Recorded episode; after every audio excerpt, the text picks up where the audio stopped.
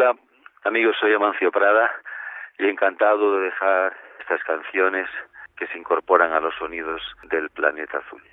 Con gusto y con un fuerte abrazo.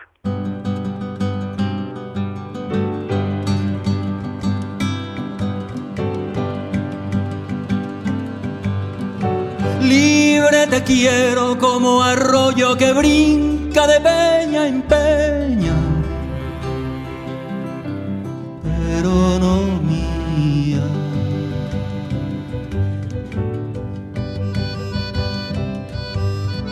Grande te quiero como monte preñado de primavera, pero no mía.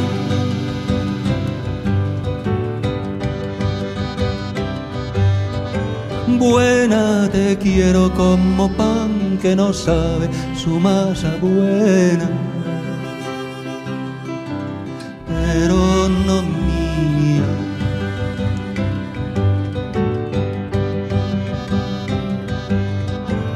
Alta te quiero como chopo que al cielo se despereza,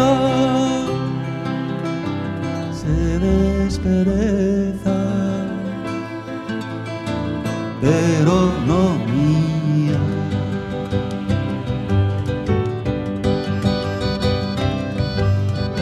Blanca te quiero como flor de azares sobre la tierra,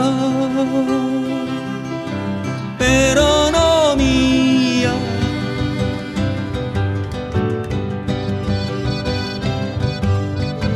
Pero no mía ni de Dios ni de nadie ni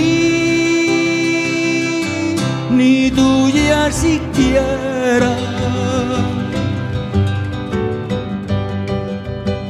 Hoy en el tiempo del programa Los Sonidos del Planeta Azul vamos a hacer una pausa en el tiempo musical para detenernos en ese medio que nos fascina, que es la radio. Y la excusa, o tal vez la razón, es que tenemos aquí en los estudios de radio, de UPV Radio, a Javier Tolentino. Maestro, bienvenido al programa. Eh, buenas tardes, bienvenido. Muchas gracias a ti y por supuesto a tus, tus oyentes.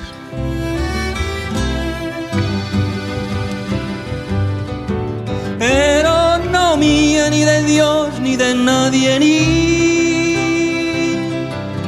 ni tuya siquiera. Bueno, Javier está en la ciudad de Valencia, va a ofrecer un seminario, un curso de periodismo cultural, pero también ha presentado esta semana un libro, un manual. Disculpen que les hable de la radio. ¿Qué es su pasión? Eh, es mi pasión la radio, sí, sí, es mi pasión y, y, y, la radio en la que quería trabajar, en Radio 3. Así que la verdad es que, que me siento un privilegiado. Dices que es mitad manual de radio, mitad manual técnico. Sí, eh, este primero nació como un encargo eh, para el Instituto Oficial de Radio y Televisión. Eh, bueno, con los cambios que hubo en ese instituto, el, el, el, boceto, el esquema de trabajo se quedó como a medias, se quedó ahí. Y después, pues eh, una tarde, trabajando aquí en, en Valencia, eh, conocí a dos personas realmente excepcionales como son Chimo Rochera y Jesús García Cívico, que tienen una, una editorial eh, muy cariñosa, muy libre, muy independiente y muy rebelde, que es Caníbal, como que tú muy bien conoces, Paco. Y bueno, pues mmm, supieron de ese manual que yo tenía guardado y eh, bueno, dijeron que por qué no lo, lo editaba con ellos, con el apoyo también de ocho y medio desde, desde Madrid, que ha sido siempre quien ha editado mis libros. Y bueno, y, y, ahí empezó. Entonces, esa parte de manual. Luego, una vez que empiezas a escribir, te sale también, te sale otro, otro tipo de cosas que tiene más que ver con tu memoria, con tu, con tu experiencia de lo que has vivido, y entonces son ambas cosas. Bueno, he dicho la frase, pero me he quedado a medio. Mitad manual de radio, mitad manual técnico de una radio en la que creo desde hace prácticamente tres décadas. Demasiados años, sí, 30. Yo era oyente primero de, de, Radio 3, cuando yo, bueno, a mí siempre me gusta, siempre me gustó mucho la radio, me gustaban los seriales, me gustaban las aventuras radiofónicas, todo lo que era sonido en radio me, pero desde muy pequeño ¿eh? me, gustaba, me gustaba bastante. Aparece de repente en el dial una emisora que me parece que es completamente revolucionaria, nueva, y me hago más, vamos, me, me pongo en la militancia de la audiencia totalmente. Ahí están los Ramón Treced, Manolo Ferreras, Jesús Vivanco, Inmaculada de la Cruz, en fin, todos los históricos, Javier Maco, Gloria de Rocal, y, me hago oyente. En, en las prácticas de, periodismo, pues cuando se va acercando el verano, me, entonces no había las prácticas tan, tan burocratizadas como son ahora, ¿no? Y entonces, bueno, yo me presenté en Radio 3, en el despacho de la dirección, que entonces el director era Eduardo García Matilla, y le digo que yo quiero hacer prácticas ahí, ¿no? Y me dice que, que elija el programa, ¿no? Y a mí el programa que más me gustaba en ese momento era Diálogos 3, dirigido por Ramón Terced, por el gusto, el criterio y la música. Y ahí empecé.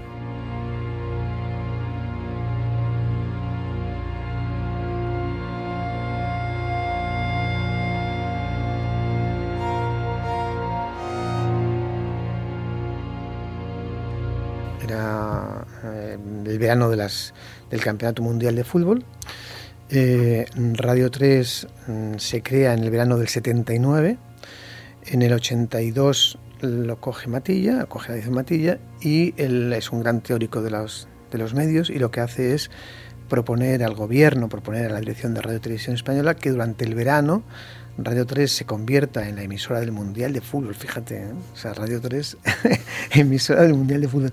Y eh, eso, eso lo que le permite a él es mm, quitar todo, quitar todo el tema de los programas y todo eso y crear un laboratorio de Radio 3 para, programas, para que naciera casi como nueva, ¿no? una especie de reinventarse Radio 3 y la cosa funcionó a medias. A mí me funcionó muy bien, pero a Eduardo García Matilla le, le, le sustituyeron.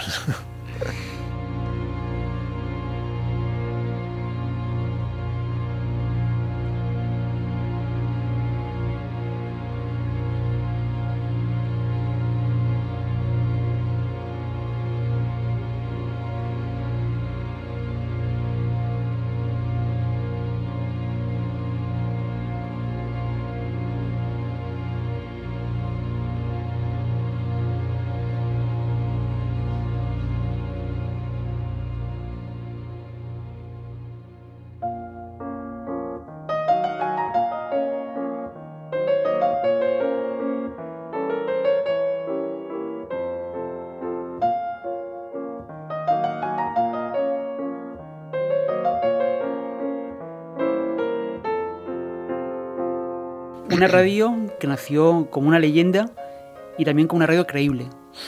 Sí, eh, nos tenemos que, irnos a la transición española. Eh, en Radio Nacional de España, eh, bueno, pues la dirige Eduardo Sotillos, Palet, y él crea todo lo que es, bueno, con Alfonso Gallego y, y muchos teóricos de, de la radio crean lo que son las cadenas de radio de la radio pública española, Radio 1, Radio 2, Radio 3, Radio 4, Radio 5. Cada cadena responde a un proyecto realmente hermoso en ese, en ese momento de la, de la radio. Eh, las emisoras privadas ya pueden emitir informativos libremente, antes en la dictadura pues estaban obligadas a conectar con Radio Nacional de España y Radio Nacional tiene que reinventarse. Es una radio que viene de la dictadura, no olvidemos que Radio Nacional de España fue creada por Franco, no sé si te suena este hombre, pero en todo caso, eh, bueno, todas las empresas públicas, diríamos que de la dictadura, se tienen que reinventar en la democracia y Radio Nacional de España se reinventa. Y Sotillos eh, crea el papel que le otorga Radio 3, es un papel de radio cultural de élite. O sea, a Radio 3 tienen que ir los nuevos pensadores, los nuevos creadores de la música, del cine, del teatro, para aportar un discurso nuevo.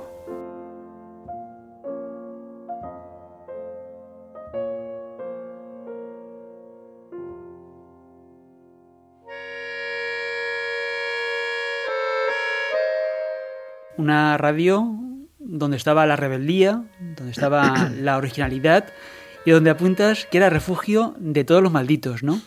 Por ejemplo, Agustín García Calvo y no sé si te suena eh, José Hierro, uno de los grandes poetas de, la posguerra, de, en fin.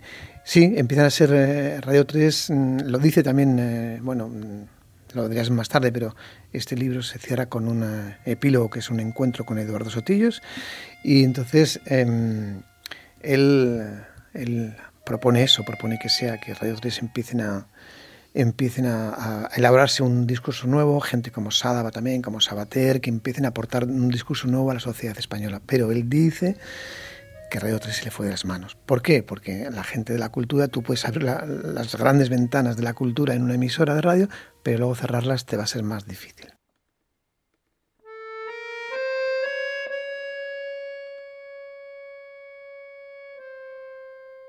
Hoy te conocemos por el séptimo vicio, programa emblemático de la casa. Gracias. De Radio 3. ¿Y ¿Cómo funciona el séptimo vicio? Porque tú, Javier, la maleta no la deshaces nunca, ¿no? no, ni quiero, además, ni quiero.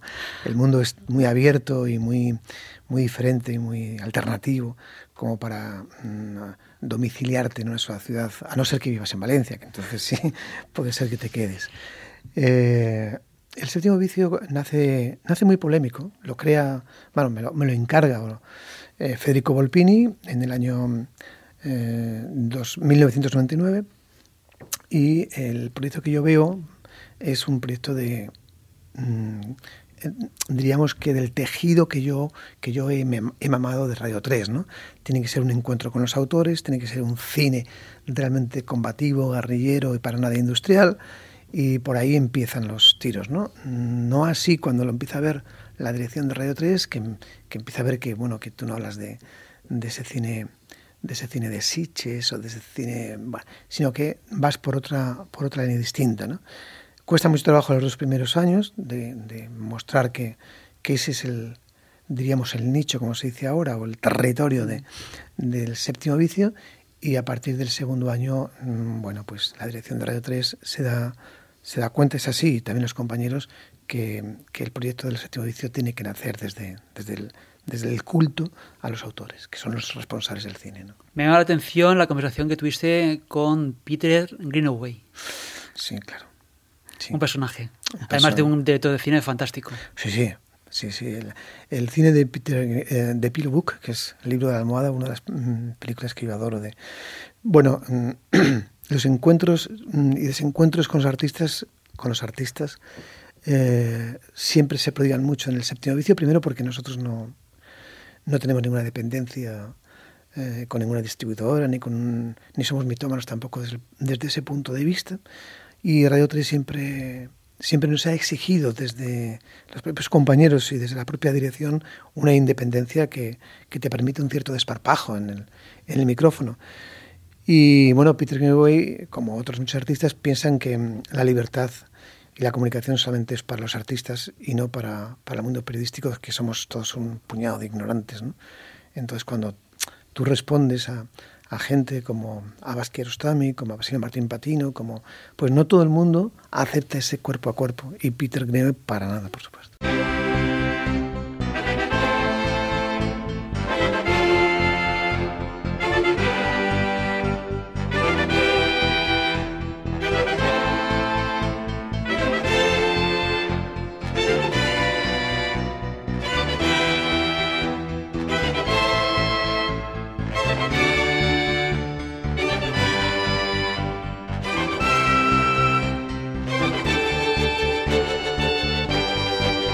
Apasionado del reportaje. Yo, bueno, nada más entré en Radio 3 eh, ese verano. Mm, la sorpresa es que tengo muchas tensiones con Ramón Tercet, tensiones por, por, las rarezas que es Ramón. Yo a Ramón la adoro, es un hombre muy cariñoso, pero es, eh, bueno, pues diríamos que de una generación de los 60 combativo, eh, no hay que matricularse sin licencia, en fin, una especie de muy, de, para mí demasiado utópico porque luego vas a tener una exigencia en la sociedad que te va a poner los pies en la tierra.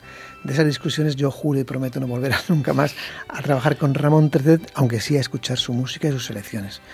En, eh, en octubre, Andrés Saberasturi, que es un, bueno, un buen periodista y un buen comunicador de radio sobre todo, más que de televisión para mi gusto, eh, le, le ponen en las manos un proyecto de reportajes que se, bajo el nombre de Así es la vida, y eh, bueno, él ha oído los reportajes que yo he elaborado en aquel verano para Ramón Tercet y quiere que esos reportajes suenen también en, en Radio 1. Pero claro, yo había hecho las prácticas en Radio 3 y Radio 1 ya era una radio eh, que había que entrar eh, de una forma profesional. Y entonces mi primer contrato lo hago como reportero de Así es la vida.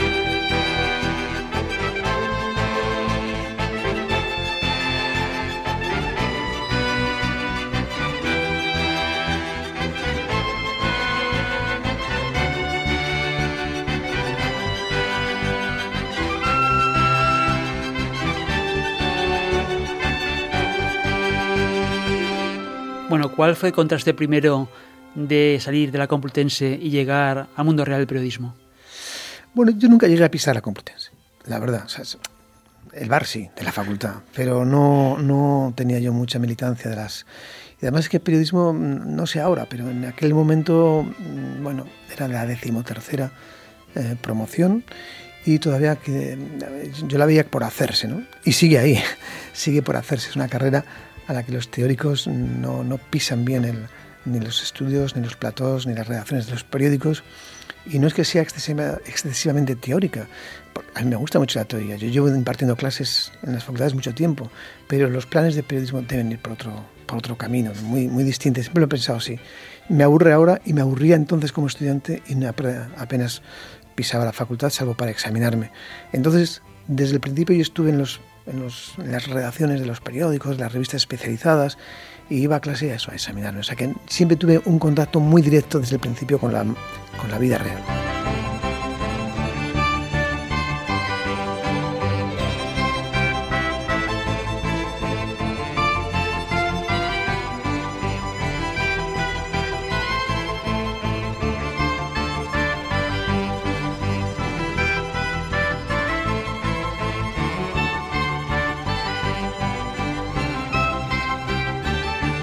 ¿Qué momento pasa la radio pública?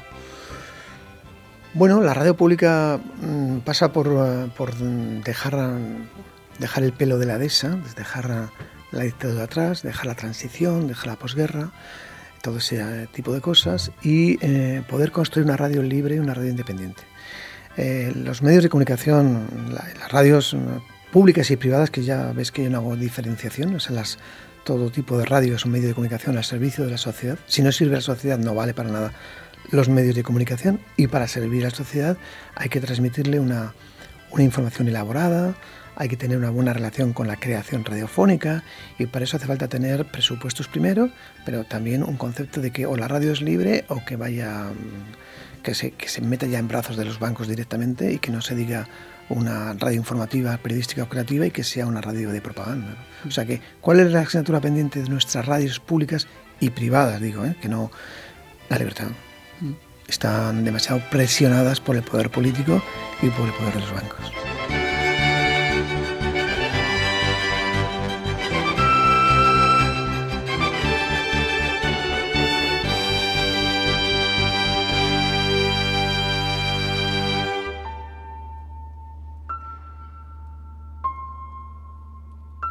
Javier, estamos en una radio pública, defendemos lo público como necesario para ti, porque es necesaria y tiene fundamento una radio de carácter público. Bueno, yo soy un eh, convencido de los, del sector público. No puede ser que todo pase por el negocio, por la transición, por el cheque. Entonces tiene que haber servicios como por ejemplo la educación, que no, se, no debería permitirse ninguna sola licencia privada. O sea, la educación tiene que estar en manos siempre de de eh, las empresas públicas porque son los que tienen la responsabilidad de eh, luchar contra el analfabetismo y aunque ahora todo el mundo sepa leer, hay otros grados de analfabetismo. ¿no? Entonces, ese es un principio de servicio público de primer orden, como tampoco debería permitirse a laboratorios farmacéuticos y, y seguros eh, privados negociar con la salud de los ciudadanos. ¿vale? Entonces, el, tercer, la tercera pata de una sociedad realmente transparente, sana, culta es que sus medios de comunicación, sus objetivos sean el de difundir cultura y educación e información veraz por todos los medios, no propaganda. Y eso estamos años.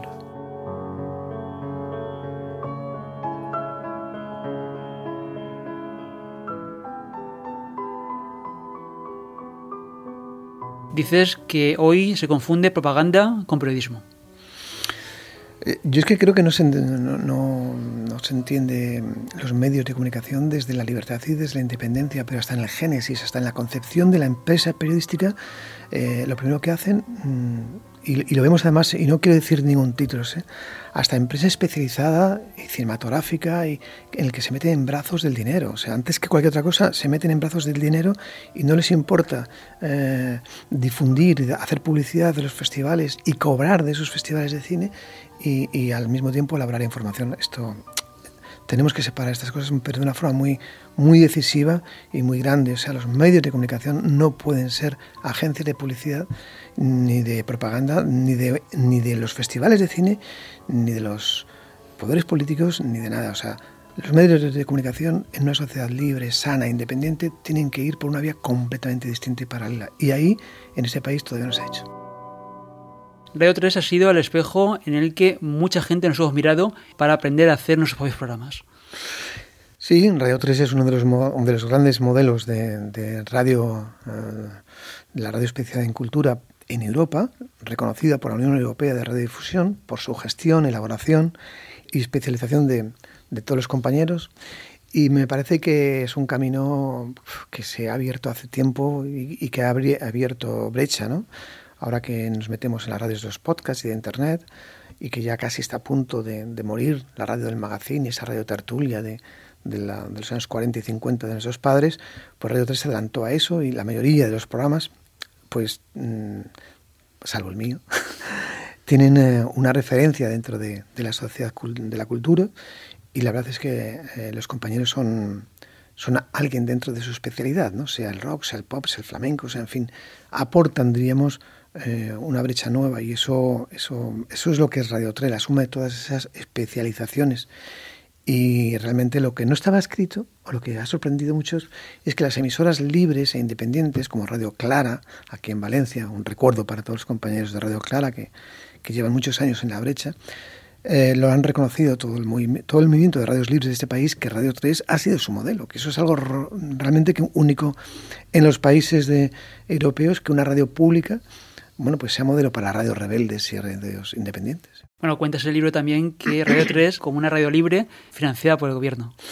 Sí, bueno, mm, se convirtió, no nació, nació, eh, por supuesto, bajo los presupuestos generales del Estado, nació como, bueno, pues Radio 1 sería la radio generalista, Radio 2, Radio Clásica, la radio de la, de la música culta o de la música clásica, Radio 4 sería la radio de la comunidad, Radio 5 sería la radio local, la radio municipal, y luego Radio Exterior de España, eh, la, radio, la, señal internacional de la radio pública española.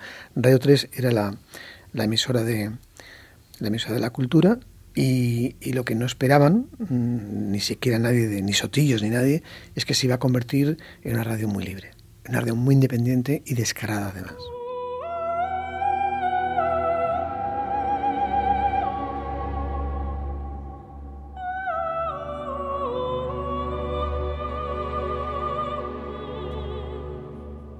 La vía digital ha abierto brechas en la música, en el cine, en la distribución de libros, de periódicos. Eh, ¿Cómo ha afectado a, la radio? Bueno, está afectando de una forma decisiva en todos los sentidos. Primero, desde hasta, en la propia empresa, al, que los periodistas y los, bueno, los, los creadores y los radiofonistas tengan sus propios blogs, sus propias ventanas, significa que la empresa ya tiene que tiene que tener mucho cuidado en promocionar a tres o cuatro estrellas de la propia empresa. Porque esto era antes así. Hacían ver a todo el mundo que esas tres o cuatro apuestas que hacía la cadena de radio eran los mejores, eran los que... Y ahora no, ahora se dan cuenta que, bueno, que, que precisamente a lo mejor aquellos que promocionan son los que menos interesa a la audiencia. Y eso se ve a través de la red, se ve a través de los blogs, se ve a través de los podcasts y se ve de la... Eh, de cómo recepcionan los programas el público. Y esto ha sido un salto inimaginable, muy importante a la hora decisiva de, de, ir constituyendo los programas y la energía de programación. De todas formas, estamos en pañales. O sea, por primera vez en la historia de la sociedad, eh, el, aquel, aquel viejo principio de todos tenemos derecho a distribuir información se está cumpliendo. Claro que siempre vendrán los de la prensa convencional, la prensa burguesa, la prensa aristocrática, diciendo eh, bueno, insultos incluso sobre, lo estamos viendo además, ¿no? la posverdad, que se confunde mucho, como si no hubiera posverdad en los medios convencionales y en los medios tradicionales. O sea, ninguna emisora de radio televisión, ni ninguna prensa periodística tiene moral para tachar de nada a la prensa en la red, porque los primeros que incumplen los principios de la libertad de expresión es la prensa convencional.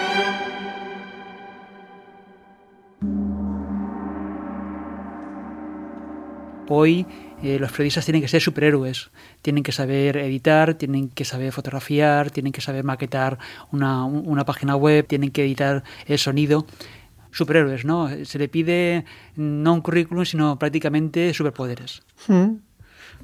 A medida que, se ha ido avanzando en el tema tecnológico, eh, pues con un ordenador o con un móvil se puede hacer, hacer eh, todo prácticamente una sola persona, pero eso es engañoso. O sea, eh, es como si en el cine mm, como tenemos unas cámaras super digitales y las mesas de edición en un ordenador y tal, pues nos cargáramos todos los oficios de director de foto, porque como claro, las cámaras ahora son automáticas, eh, nos cargáramos los montadores, los editores. Eh, no entiendo por qué hemos dejado en la radio, bueno, quizá porque está por encima de nosotros, ¿no? el eh, reducir mm, los oficios, casi eliminarlos. ¿no? no puede ser que los que los periodistas sean a la vez reporteros, editores, seleccionadores de música, eh, productores, hasta bueno pues conserjes y de todo, ¿no? Y hasta transportistas, ¿no? Podemos llevar a los invitados a todos los sitios.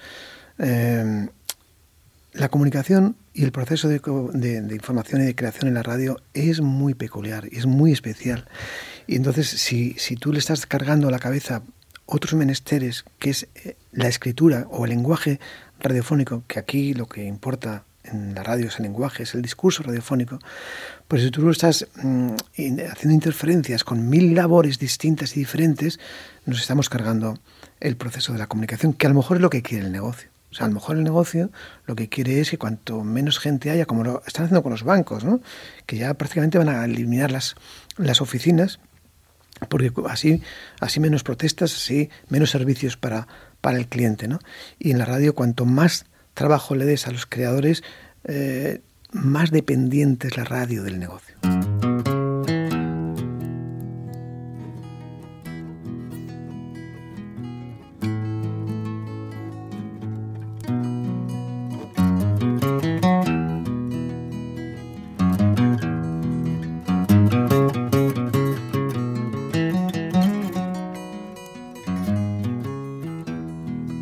Perfil del oyente de radio ha cambiado mucho a lo largo de los últimos 30 años, el tiempo que tú llevas dedicado a este medio?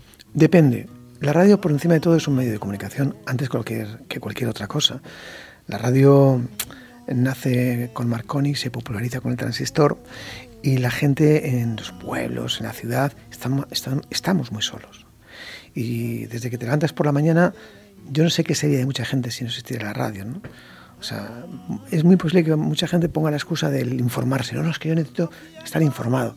Pero lo que realmente necesitamos todos es estar comunicados. La televisión crea mucho espectáculo y la prensa mucha distancia. Y la radio es un, es, un, es como estar con un montón de gente en, tu casa. Por eso, por encima de todo, está la, eh, la, radio como medio de comunicación. Y ahí seguimos como siempre. O sea, en eso no ha cambiado. La gente necesita la radio para comunicarse. Lo que ocurre es que luego la radio se puede utilizar de muchas maneras. Y una de ellas es la radio informativa, la radio periodística, y bueno, pues diríamos que la radio, antes que en la televisión y la prensa, crea la agenda del día desde la mañana, la agenda política e informativa del día. Luego sí, los ilustran en televisión, en debates, pero quien primero da es la radio. Y como tercera dimensión, la radio, que es lo que el lenguaje menos utilizado, está los dramáticos, ¿no? la, radio, la radio de ficción, ¿no? Que ahí es donde el lenguaje se eleva al 100%. Y bueno, Radio 3, la cadena SER, están haciendo pinitos en esto, ¿no? Pero yo espero que, se, que, que si tuviéramos más, más, más medios, hasta los informativos, los, informativos se podían apoyar también en la radio creativa, que son muy planos, todos muy lineales, ¿no? Todo sujeto, verbo y predicado. Son las 12 de la tarde, eh, línea directa con el, la Moncloa, con, y no salen de ahí, pum, pum, pum, pum y sin embargo la radio informativa también podría abrir las puertas de par en par a la radio de ficción como está haciendo el cine con el cine documental, por ejemplo.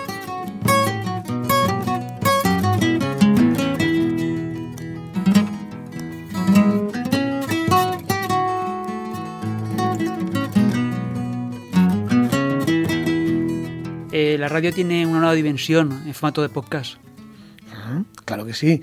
La radio, ahora te puedo decir que Radio 3, que tiene una audiencia realmente importante. Estamos hablando de, de, una órbita de un millón de oyentes que son la gente que, que ve el cine industrial, que, que, sigue leyendo libros, que sigue yendo los conciertos de música. Ahí en este país hay un millón, diríamos, potencial de, eh, de oyentes. ¿no? Pero es que en podcast se multiplica por cinco. O sea, Radio 3 de repente, eh, que no sé si escuchas radio, radio Extra, Radio 3 Extra, pues es una radio de podcasts que mm, eh, bueno, se escucha en América Latina. O sea, todos aquellos países que compartimos la lengua se disparan, ¿no? Que además esto pasa no solamente con Radio 3, en, en todas otras emisoras, pero bueno, diríamos que Radio 3 tiene una marca que le permite que esos podcasts tengan un prestigio añadido y una, y una audiencia en los países de, de habla española espectacular. Y en los institutos Cervantes, que comparten la misma, la misma lengua, estés en, eh, en eh, cualquier país del mundo, en Turquía, en, en Argelia, en Marruecos, eh, se ven muchos oyentes de, esas, de esos estudiantes que están en los Cervantes de todo el mundo que comparten Radio 3 como la emisora de la cultura en español.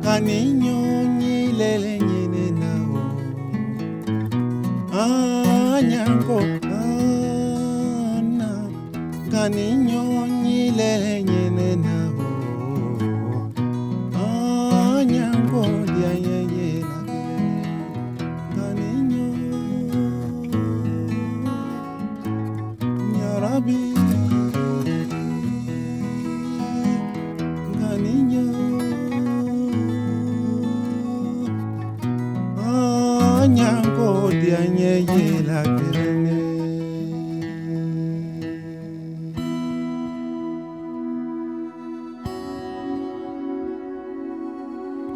La radio con guion. Fundamental. Sí, sí, no, la radio, la radio con la radio elaborada, que es la radio elaborada, que es la radio pensada. Siempre debe prevalecer lo pensado de lo espontáneo. Eso no quiere decir que de vez en cuando eh, uno pueda salirse del guion, ¿no? que eso es lo bueno, poder salirte para dar a la radio eh, una espontaneidad, una temperatura y una pasión en la comunicación. Pero la radio sin guion es una radio, es una radio mm, amateur.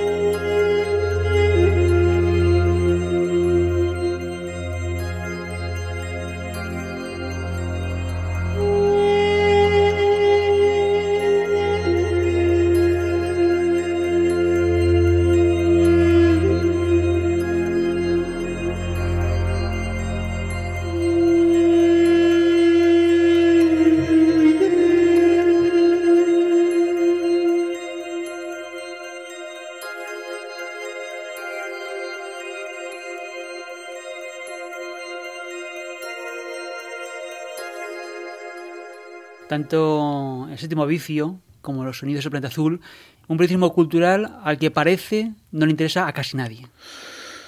Eh, no, porque como ahora todo es mm, consumo y todo es mercado, entonces todo lo que no se traduce en dinero, pues no, no, interesa ni siquiera a, la gente de la industria. De alguna manera, si tú ves los, las cadenas de televisión mm, y también eh, las salas de exhibición cada vez más más por reinventarse y cuanto más tarde en reinventarse, pues más les va a costar, más trabajo.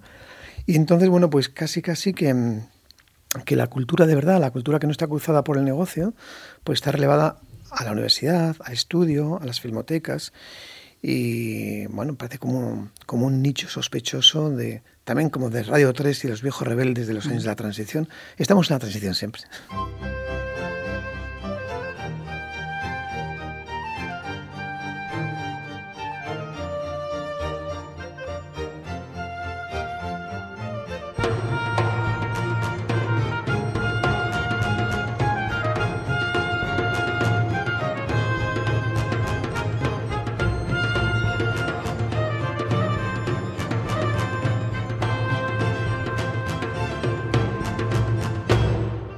Estamos en una radio universitaria Eh, para ti, ¿qué función estamos cumpliendo aquellos que estamos en plataformas como esta? Bueno, yo creo que la universidad debe dejar de estar tan perezosa en el debate, de aportar mucho más debate, más radical. Además, el conocimiento está en la universidad, pero no tienen que estar pensando tanto en las matrículas de los alumnos, en los presupuestos y subvenciones del Estado, y debe ser más crítica y aportar más crítica en, eh, en, la sociedad en la que está ubicada. Yo veo universidades, y tampoco voy a citar ningún, ninguna porque no hace falta, es necesario que se desempolven bastante, que dejen esas burbujas, que, que entra muy bien el sol y está muy a gustito dentro de la universidad para mm, salir a la sociedad y decirle y aportar en el debate eh, el pensamiento y la reflexión analítica de la universidad y de la academia. O sea, se están diciendo muchos disparates, pero en todos los grados del saber, en todos los espacios del saber, como para eh, dejar que este saber esté en manos de mucho ignorante de los medios de comunicación.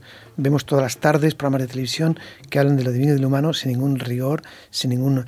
Entonces yo sí creo que, que la universidad debe de debe ser también más independiente y aportar más, más conocimiento al debate de la sociedad.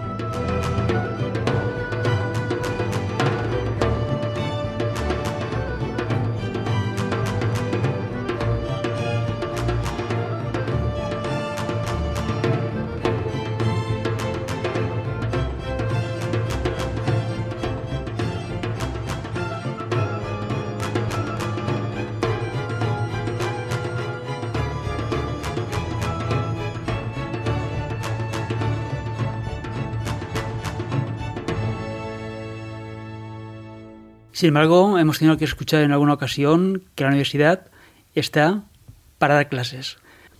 No sé, no, no, no, esto me parece...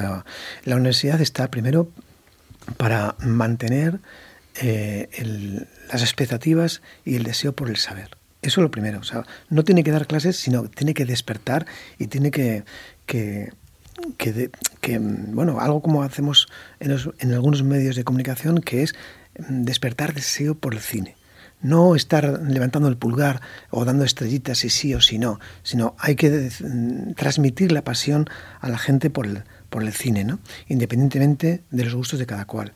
La universidad tiene que estar siempre despertando el interés en la sociedad por el saber y por lo que eso significa. ¿no? Es un papel muy importante. Cuanto más conocimiento haya, mucho mejor. Pero el conocimiento no se puede quedar en las bibliotecas de la universidad, no se puede quedar en los departamentos maravillosos de los catedráticos y de, las, y de los doctorados, ¿no? porque se queda como empolvado. Es como si Filmoteca Española, por poner un caso, eh, que es nuestro, bueno, pues nuestra cuna y donde están toda nuestra memoria fílmica, estuviese solamente para, para los, los ratones de, de, la filmoteca o la gente que no sale de la filmoteca. No, no. Las películas cuestan muchísimo restaurarlas, ponerlas ahora además en tecnología digital, pero hay que enseñarlas, hay que desempolvarlas, hay que estar transmitiendo siempre y mostrar las joyas que tenemos. Igual aquí, el saber no significa nada si se queda entre cuatro estanterías de, de la universidad.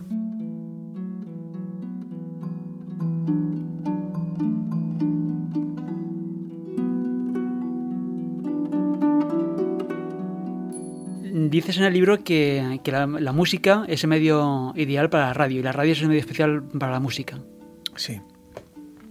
Vamos a ver, cuando hablamos de cine, de teatro, de literatura, eh, la verdad es que estamos, estamos utilizando la radio, diríamos que en una radio explicativa, ¿no? pero en una radio expresiva. Y para utilizar eh, a la radio como medio expresivo, el puro mm, medio es la música. Eh, de hecho, es donde, donde las grandes audiencias de, radio eh, es cuando estás poniendo música, porque estás utilizando, diríamos, el, el vehículo fundamental. Incluso tú puedes ver un concierto de Benny Cassin, pero si tú, al margen de verlo por la 2 o por la... Eh, tú lo escuchas a través de Radio 3, estás atento a la música, ¿no? No estás a la imagen. O sea que sí, sí, la radio, su pura expresión lógica es, es, es, la música. Luego hay que intentar hacer música sin música. Uh -huh. Luego hay que intentar hacer música desde, desde eh, la radioficción, desde lo que tú estás haciendo ahora, desde el lenguaje. Hay que decir a los que empiezan en la radio que tienen que buscar su propio, su propio estilo, eh, construir la, la, cadencia que más le va con, a cada uno con su discurso y hacer música o intentarlo desde, desde las locuciones. ¿sí?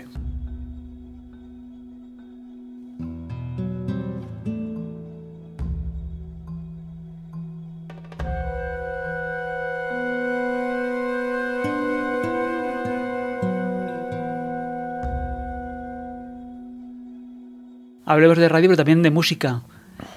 ¿Qué música te interesa en estos momentos?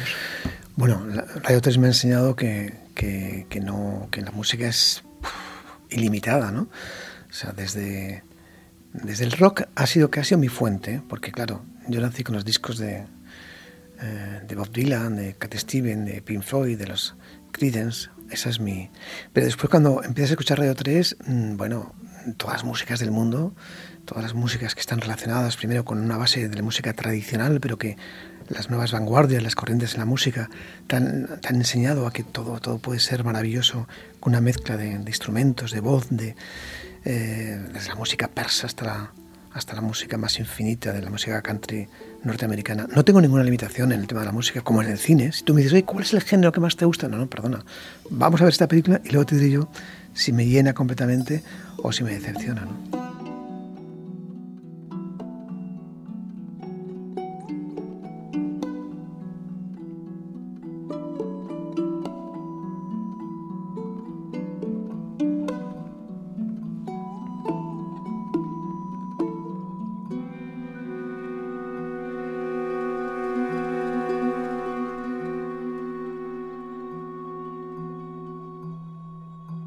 El caso de Séptimo Vicio, la música es fundamental y muchas veces en directo. Sí, bueno, es que apostamos siempre por la música en directo, por los acústicos, por la música intimista, por la música en los grandes escenarios como Benicassin. Eh, tenemos una devoción, una debilidad por los artistas y los, al artista hay que verle hay que verle en directo. Luego hay que verle, por supuesto, como con guion, ¿no? como con la radio, en la, en la música de estudio y como mezcla. Pero bueno, Radio 3 está lleno de su el estudio de, Prado del Rey, de la casita de la radio, lleno de, acústicos y de y además en Valencia, ¿sabes? Que un saludito para, para los insectos de Luna y Panorama de los Insectos y para Stephen, eh, Stephanie Cadell y para pues, tanta gente.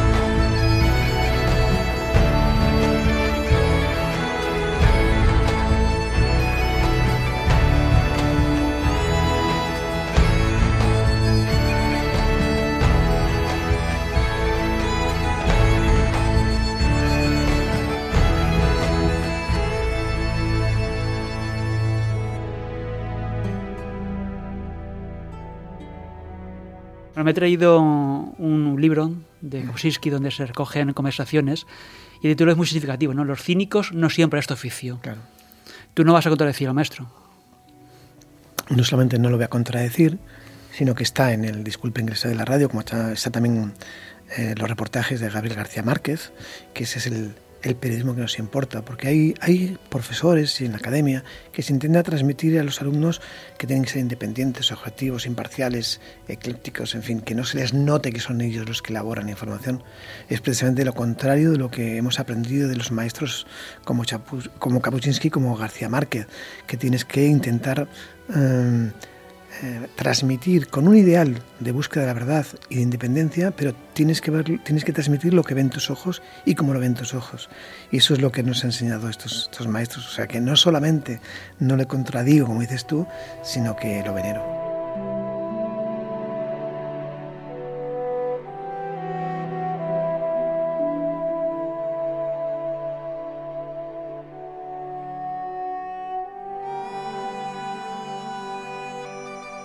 Sin embargo, cuando se le preguntaba sobre el balance de toda su carrera. Él decía que el oficio de periodista solamente se ejerce bien si se es una buena persona.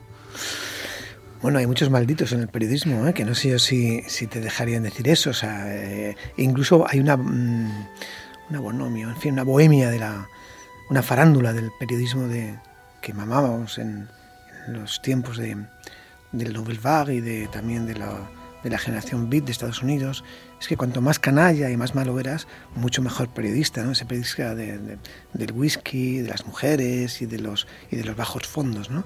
Bueno, eso es una leyenda que a lo mejor valdría para las películas de los, de los años 50, pero yo estoy de acuerdo en que, en que es muy difícil contradecir un discurso si tú vas buscando pues un proceso científico y técnico de la teoría de la información, tú mm, no puedes mm, estar transmitiendo una especie de, de travesura canalla, ¿no?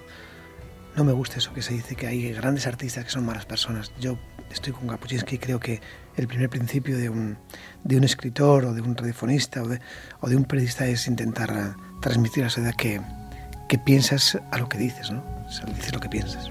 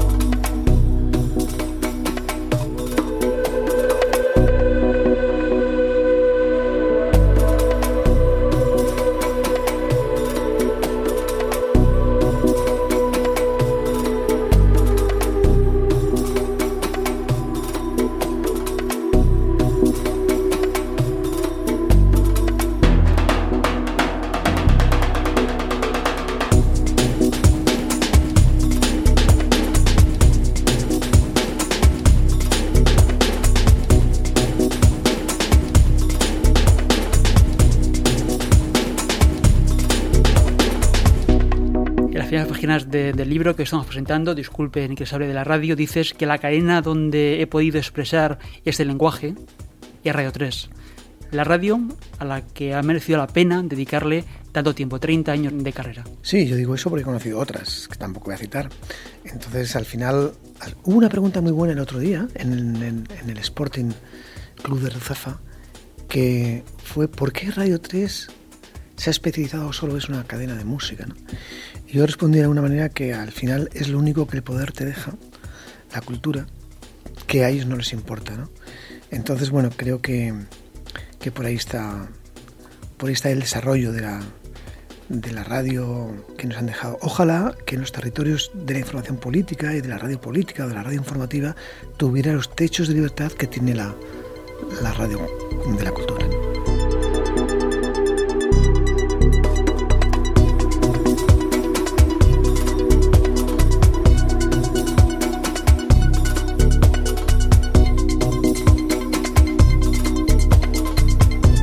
¿Cuál sería el futuro de Radio 3?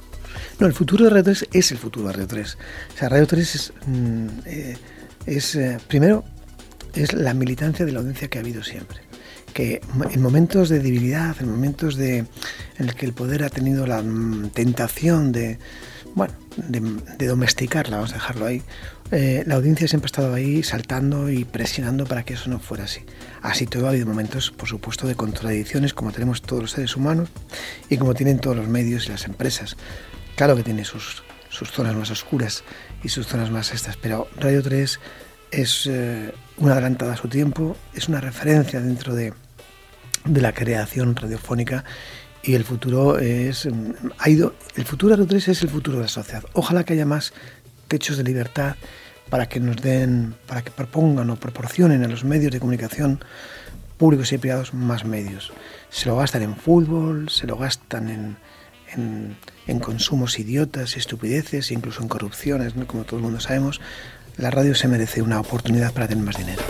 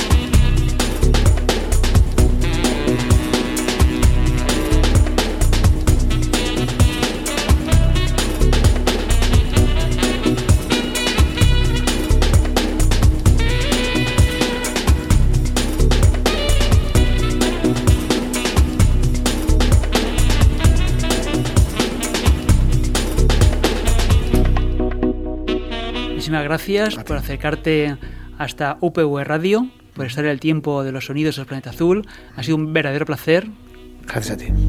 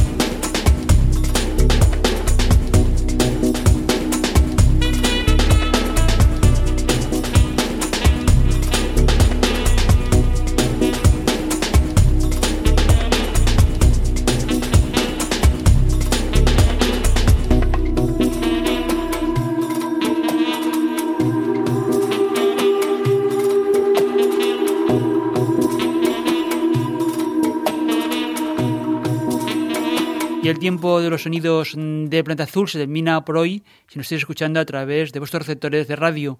Una edición que también puedes escuchar a la carta cuantas veces quieras.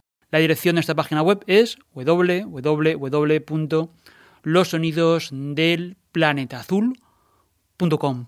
En el archivo de programas para recuperar todas las ediciones ya emitidas en podcast, más de 1100 ediciones en podcast con toda la música del mundo, a la carta y de forma gratuita. Además de la web del programa, te invitamos a entrar y sumarte en los perfiles de los sonidos de Planeta Azul, en las redes sociales Facebook, Twitter e Instagram. Súmate a nuestra comunidad global en las redes sociales y interactúa con nosotros. Un día más, gracias por acompañarnos, ya sea a través de tu radio en la ciudad de Valencia, sintonizando la difusión en Berlín o si lo prefieres escuchándonos en cualquier momento en los podcasts a la carta. En el control técnico, Sarizorio y Paco Valiente la selección y presentación de los discos. Nos vamos. Hasta una próxima edición de los sonidos del planeta azul. Salud y mucha música.